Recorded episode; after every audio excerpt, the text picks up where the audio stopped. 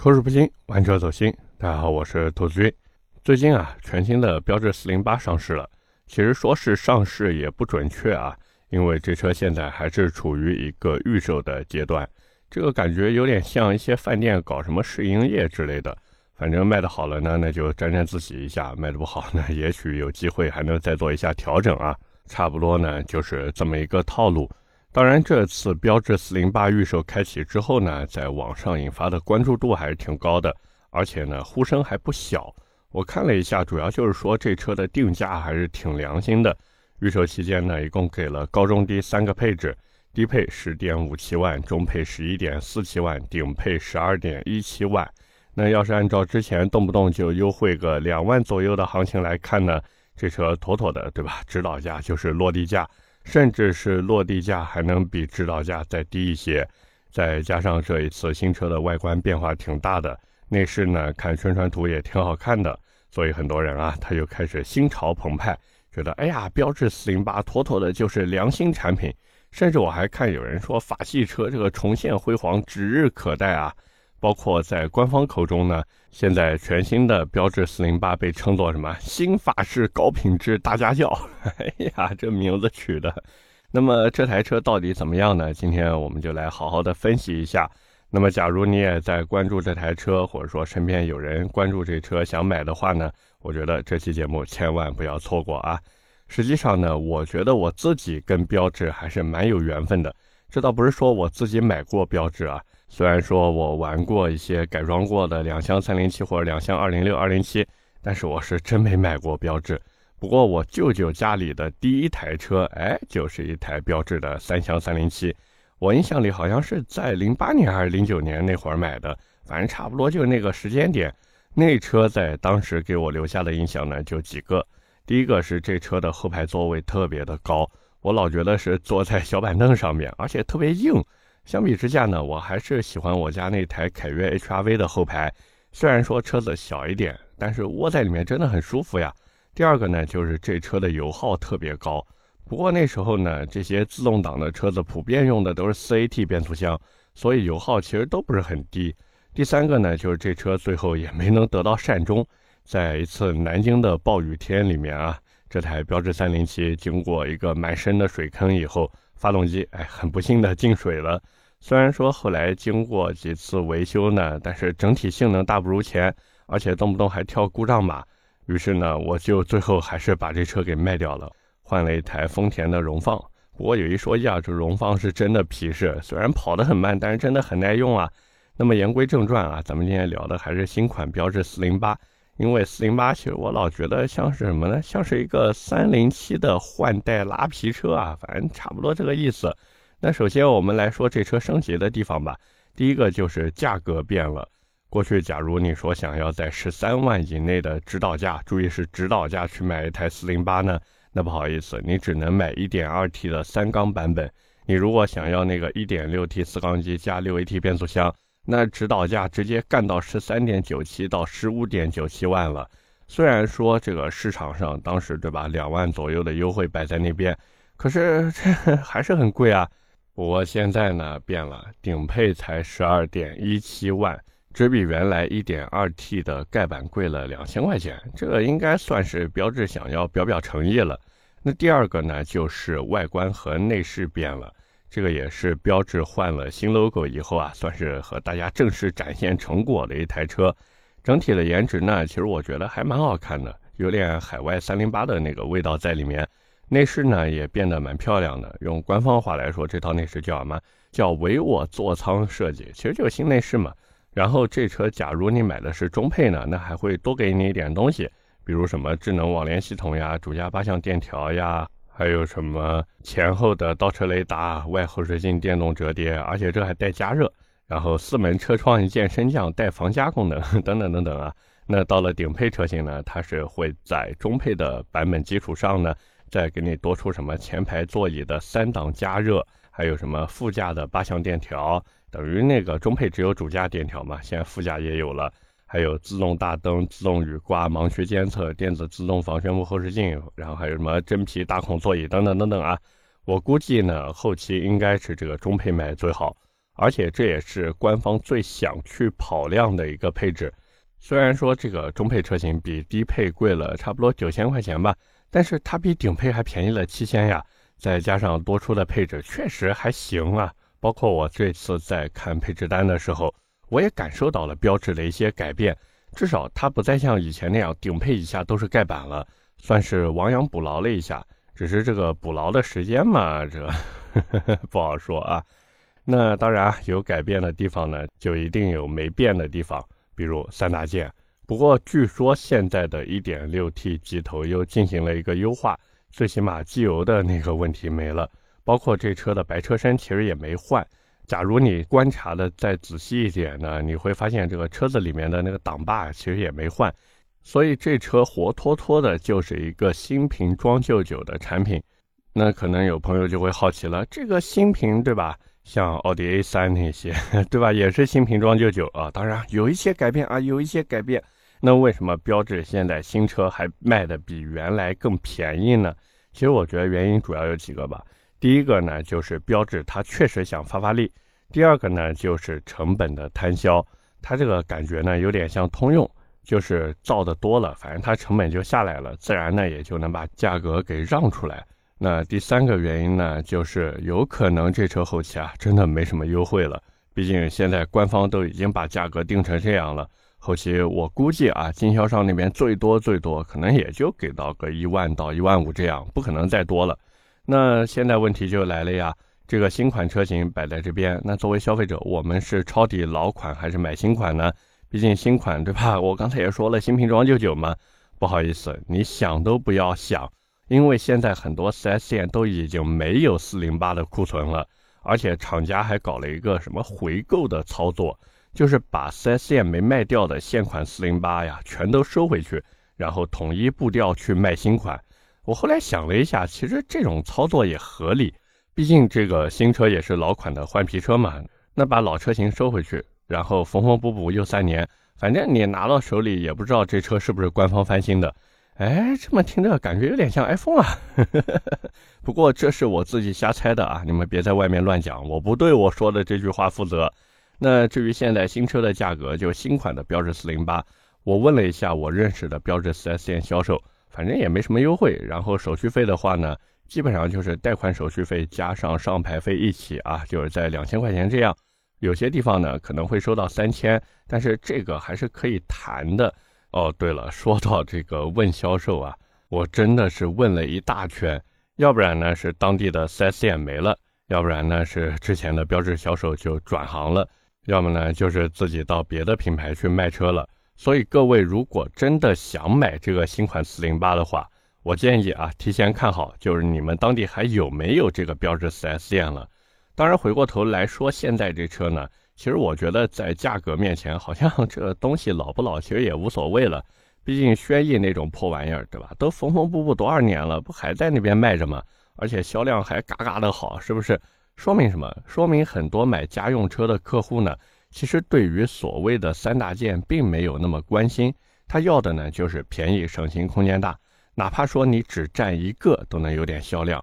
那假如说你这车能再多来点东西，比如什么内饰好看呀、动力强呀之类的，我们不说能成为爆款车型，最起码销量不会太低。那么标致四零八的优点是什么？其实之前关注过这车朋友应该都清楚。首先呢，就是大，对吧？而这车之所以大呢，原因很简单嘛，特供加上越级下探。没错，标致四零八是一台彻头彻尾的特供车。至于所谓的越级下探呢，主要就是标致三零八实在太不能打了。然后四零八，对吧？它这个动力也还可以，最起码账面数据很可以啊。一点六 T 的机头，标致玩这么多年了，我说它炉火纯青都是在贬低它。甚至可以说，他们都已经把这台 1.6T 机头呀玩得臻于化境了，就那么熟练呀！再配上 6AT 变速箱，光是靠 6AT 三个字就已经能打动不少人的心了。毕竟在很多人眼里呢，双离合变速箱就约等于修车，CVT 变速箱呢就约等于冷保护或者肉的要死。那这种 6AT 变速箱，哎，稳定好用，甚至还有点运动性能，是不是？哎呀，这个 真的没话说。那完了，再加上现在新款的标致四零八，它价格也下来了，外形和内饰呢也做了一定的升级。底子是不是老一套？那你想想看，有什么影响吗？没有影响。不过即便如此呢，其实我觉得标致今后的路还是不太好走，因为很多地方就像我说的，它其实已经没有标致 4S 店了。这没有任何的办法，因为之前步子迈的太大，结果把自己蛋给扯到了嘛。并且这个标志以后会不会还在像之前那个样子，动不动就调整风向？这个谁都不知道。毕竟在过去的十年里面来，他们真的是，哎呀，一天一个玩法。那我们把时间拉回到二零一二年，对吧？我们来回顾一下这十年以来，标志到底经历了什么？那个时候就在二零一二年的时候，东风标致，对吧？开始了自己的第一波骚操作。官方呢取了一个很难懂的名字，就是给他的营销计划呀，叫做“深蓝计划”，不是长安那个深蓝啊，是深蓝，就是提升蓝色品牌的销量。这也不知道是谁起的名字，这难道他们不知道福特也是蓝色的 logo 吗？包括斯巴鲁的 logo 不也是蓝色的吗？还是说他们只看到自己 4S 店在当时是蓝色的外墙？当然这个扯远了啊。反正东风标致那时候呢是希望用三年的时间。把年销量从二零一二年的二十一万台直接翻个倍，他们想着呢，在二零一五年的时候，整个品牌能达到四十五万的年销量。当然，东风标致觉得自己这个深蓝计划啊，不是拍脑袋想出来的主意，而且呢，他们也是结合了这个销量数据啊，还有市场情况来定的，甚至他们都觉得自己开始重视中国市场了，恨不得给自己开个表彰大会。而且他们确实是有所行动的。比如他们在当时给车子换装了，那会儿还算新款的动力总成啊，而且呢，东风标致还学习自家东风日产的百城翻番营销模式，搞了一个什么百店翻番的计划。这个计划其实就是和经销商去对赌嘛。那如果说经销商他的销量达到了双方约定的目标，东风标致那边呢就会给经销商一个返利，而且是超高额的返利。但是如果不达标，不好意思，罚款。不过有一说一，这个对赌计划在刚开始的两年特别特别顺利，因为那时候标致是真的好卖，很多人呢，尤其是消费者，他当时是愿意选择标致的。毕竟一三一四年那会儿，大家看看啊，十来万的合资车卖的好的，无非就是什么轩逸、凯越、速腾、捷达、朗逸、宝来、卡罗拉、克鲁兹，对吧？福克斯这些车子，当时法系车叫什么？叫做品味，叫做浪漫。不过呢，后来的现实情况也是 对他们这个品牌啊啪啪打脸，因为这个车子浪不浪漫不知道，但是这个东风标致的决策是真的挺浪的。到了二零一五年的时候呢，本来按计划应该是年销量做到四十五万台，可是实际销量呢只做到了四十点六万台。于是东风标致非常的果断啊，直接对高层进行了换人处理。那一旦换人，这什么百店翻番、什么高额奖励全都没了。经销商，你要闹事你就闹，反正要钱没有。我标志的车子你爱卖不卖，就是这么强势。所以那时候其实两方都窝着火。厂家呢觉得，哎呀，经销商不给力；经销商呢觉得你厂家不讲信用。但是没办法呀，毕竟标志的车子，哪怕厂家再浪，好歹那时候也是有人认的，能卖得出去，能赚钱。即便说不要返利，其实光靠销量在那边撑着，还有一大堆要售后保养的车子。那对于经销商来说呢，这维持生计都是简简单单的事情嘛，甚至还能赚不少钱。可是东风标致骚操作又来了，他们为了追求销量，开始疯狂的压榨经销商。你不是愿意留下来继续跟我干吗？哎，行，那你现在没办法后悔，没法回头了。反正我东风标致的车子就这么按部就班的造着，想要改变那是不可能的。别看你们经销商逼逼那么多所谓的建议和意见。在当时的东风标致看来都是狗屁，你经销商卖不掉车，就是你经营模式有问题，是你不努力，是你不上进，是你经销商自己躺平。那换句话说呢，就是当时的东风标致连画饼都懒得画了，就疯狂的嘲讽经销商。那经销商他要是忍着怎么办呢？就疯狂往下压榨嘛。那这些经销商他也不是吃素的呀，我在这个当地对吧，有头有脸的啊，我有这么多钱去开你的 4S 店。你这标志竟然这样对我，那大不了老子不干了，退网。于是超过百分之三十的经销商在当时我就不干了，我退网了，使得很多客户他在车辆出现问题以后呢，本来应该是送到 4S 店去走质保，结果要么当地的 4S 店没了，要不然就是好不容易找到一家 4S 店啊，但是 这个服务嘛，这不好说，不好说啊。而且还有一个，就是一四到一六年的时候呢，东风标致用的1.8升四缸机和 1.2T 三缸机，它特别容易出现烧机油或者亮故障灯的情况。那在客户送修检查出问题以后呢，厂家那边他要花一两个月的时间来发配件，当地的 4S 店呢还要花一两个月的时间来向厂家进行一个费用的索取。因为是走质保嘛，所以厂家那边是要给 4S 店钱的。那这就导致什么？客户买了一台国产车，愣是体验了一把进口车是怎么维修的。而加上经销商那边他也因为很难拿到钱嘛，所以根本就没有积极性去处理问题。就是客户你车子坏了，那你就扔过来，扔过来什么时候修好不知道，哎，你就等着吧。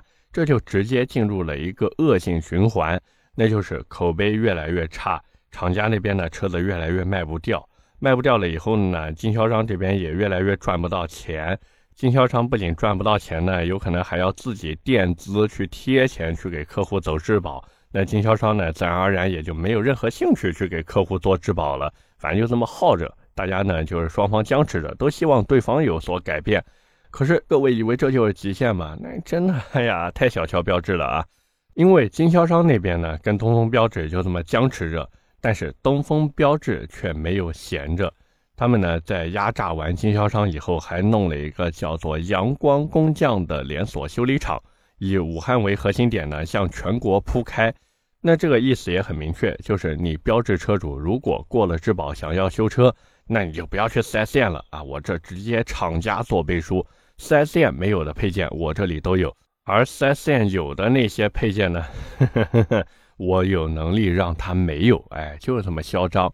不过现在这个阳光工匠倒是没有以前那么多了，取而代之的呢，就什么某虎养车、某猫养车，还有某东车友会啊，这就叫什么？叫做干死你的不一定是同行，干死你的呢，往往是跨界过来的。而标志呢，也是在经历这么一系列失败以后，反正就混着呗，躺平了。而这也是现在标志要面临的关键问题，就是他们必须要想清楚。怎么样呢？才能重拾客户对他们的信任？毕竟之前标志的口碑真的是每况愈下，包括所谓的法系情怀，其实现在也已经跟不上时代了嘛。在大多数消费者，对吧？他见过世面以后，你想要再靠所谓的法国品牌来给自己加点光环，那真的有点痴人说梦了呀。更何况现在十来万买家用车的客户，他们的选择性可不像当年那么少了呀。甚至可以说，国产车已经在产品力上面花式吊打合资车了。那你法系现在还是玩的这个 1.6T 加 6AT 加扭力梁这么老一套的东西，哪怕说你现在把价格放下来了啊，你说我放低身价了，那没有用呀。除非你现在这车的市场优惠能和以前一样，弄一个什么两万左右，甚至直接干到一六一七年的三万左右，那我觉得还有点戏。否则我是真的吃不准这车到底还有多少的竞争力。哦，对了，在这边还要再提醒一下大家，就是你们不要老盯着它的六 AT 变速箱，觉得哇好香呀。这套爱信第三代六 AT 在标致手里面，我可以毫不夸张的说，被调教的就像屎一样，那个顿挫简直无敌了。各位有机会可以去试试，看看新款车型有没有改变啊。只是按照法国人的那个一贯工作的模式来看呢，可能就是工程师这边调了一天这个变速箱，然后第二天罢工了啊，我不干了，我们要抗议。然后第三天回来发现，哎，不对啊，我昨天是去罢工的，然后又走了。然后接下来就是开始抗议、抗议、闹罢工。反正法国那边大家也知道嘛，这个一年的上班时间里面有大半年都在闹罢工，对不对？所以你还指望他们怎么去好好调教这个车子呢？是不是？那回到这个车上来说呢，我知道有些朋友他还是想买标致四零八的，包括一些年轻的朋友呢，哎，他也是想在力所能及的范围内啊，去对这个车子进行一些优化升级。所以今天在这里呢，也是啊，大家期盼已久的这个云改车环节又来了啊，和大家聊一聊我对标致四零八一些升级上的想法。首先呢，这台车的变速箱是爱信的三代六 AT。那代号好像是 AQ 二五零，我记得这套变速箱可承载的最大扭矩应该是三百一十牛米，所以我们可以选择一套 Racechip 的外挂电脑，差不多三千块钱这样。你也不要用什么中级版了，你就用一个普通版就行了。装完以后呢，最大马力二百零三匹，最大扭矩呢三百牛米。变速箱这样就没什么压力嘛。但是这车的变速箱程序，这别想了，基本上就没有供应商去做。其次呢，百改降为先，想省钱呢，你就弄一套 ID 的短弹簧。这个 EDDY 的短弹簧呀，反正也没什么优点，就是便宜。官方指导价一千两百八一套，没错，一套四根一千两百八。反正用呗，这个坏了也不心疼。哪怕说原厂避震筒给你干漏油了，没事儿，换一套 KYB 的蓝筒嘛，三千来块钱，操控性还要比原厂好很多，对不对？那接下来呢，就是圈胎。其实这个也没什么推荐的。你要是想省钱，你就弄一个什么雅凡迪或者麦斯顿的十八寸悬崖轮毂就行了。造型呢简单一点，别弄得花里胡哨的。原车呢用的是二幺五五零十七的圈胎，我建议呢你轮毂就用十八乘八 J 的，轮胎呢用二三五四零十八的，一个字稳。但是确实动力会有折损啊，不过好看也是真的好看。那接着呢就是什么刹车之类的，老样子 TEI 的四活塞就可以。日常代代步嘛，你甚至都不需要换卡钳套装，就弄一套什么费罗多的刹车盘皮已经足够了。而且在那个什么某虎、某猫、某东上面都能买到啊，还包安装。只是假如你为了好看呢，那你买个 TEI 的四活塞没有任何问题，对吧？性价比也不错。最后呢，就是什么进排气之类的，我是觉得别改了，没必要。最多最多就是配合 ECU 去弄一个高流量进气风格 KN 的，大概四百来块钱吧。那火花塞呢？可以换 NGK 的伊铂金火花塞，差不多是个六七百块钱。当然，假如你说这个排气藏在里面不好看啊，那你就再等等吧，看一看后期啊有没有国产的后唇升级件。反正到时候有就买呗，估计也不会贵到哪边去，对不对？买个塑料的，那就这么一套改下来，我算了一下价格，共计差不多一万五、一万六吧。然后你还能让老板打个折。当然，假如你说你想贴个改色膜什么的，那有什么 A 叉呀、车衣上呀、什么秃鹰啊之类的，一卷改色膜，反正四五千块钱啊，就这么一个行情，搞搞弄弄下来两万块，那 这个你就能开着这个车子去参加一些改装车聚了。所以总体的花费呢，其实并不算特别的多。但是现在有个问题，就是有多少人真的愿意花这些钱去改装呢？我觉得可能凤毛麟角吧。而这也就像现在还愿意去买法系车的人那样，可能大家听我在这边聊的，觉得哇挺有意思，哎呀这车还能玩一玩，包括自己看那台新款的标致四零八也觉得，哎这车做的还行。然而真的要你掏钱去买的话，那我估计啊，可能真的差点意思了。OK，那么今天关于标致四零八我们就先聊这么多，下面是我们的留言互动环节。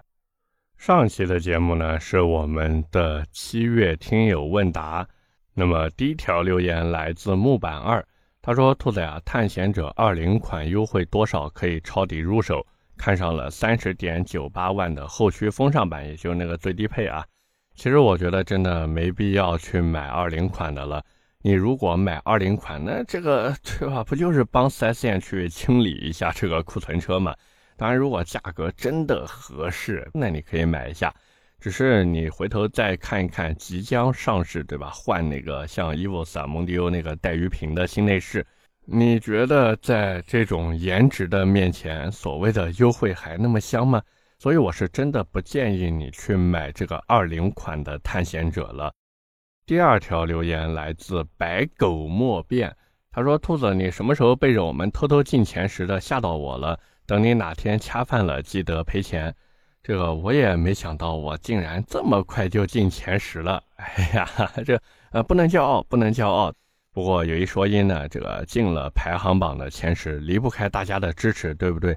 我这在这边也是跟大家再说一下，哪一天我真的恰饭了，给大家送小礼品，好不好？第三条留言来自听友八幺八七七二四二。他说我这个节目啊，他一直在听，觉得我这节目挺纯粹的啊，不像别人的节目干货没有多少，一直推荐商品，实在是听不下去。他说希望我能坚持下去，也希望我能接到充值。哎呀，这感谢感谢感谢啊！但是你说这个一直推荐商品没什么干货。哎，我这啊，我感觉你在内涵某主播嘛，是不是？有那个啊，我是这最良心的车评人，我这个啊，然后转头就在节目里面给大家推荐机油。我的天哪，这个，哎呀，反正哎，每一个人有每一个人的活法，每一个人呢也有每一个人做节目的方式，这个我不评价好坏，对不对？而且这个做节目嘛，这混口饭吃啊，很正常，很正常。我是觉得呢，大家如果真想说，哎，兔子你这节目聊的还行的话呢，就是每期对吧，点赞、评论、加转发，那我真的非常开心了。包括还是那句话，千万不要打赏，千万千万不要打赏，有那个钱自己留着买买饮料、买点吃的，好不好？OK，那么以上就是我们今天这期节目的全部内容了，也是感谢各位的收听和陪伴。我的节目会在每周二和每周四更新，点赞、评论、转发是对我最大的支持。各位如果还有什么想听的车或者想聊的话题，也欢迎在下方评论区留言。我们下期节目接着聊，拜拜。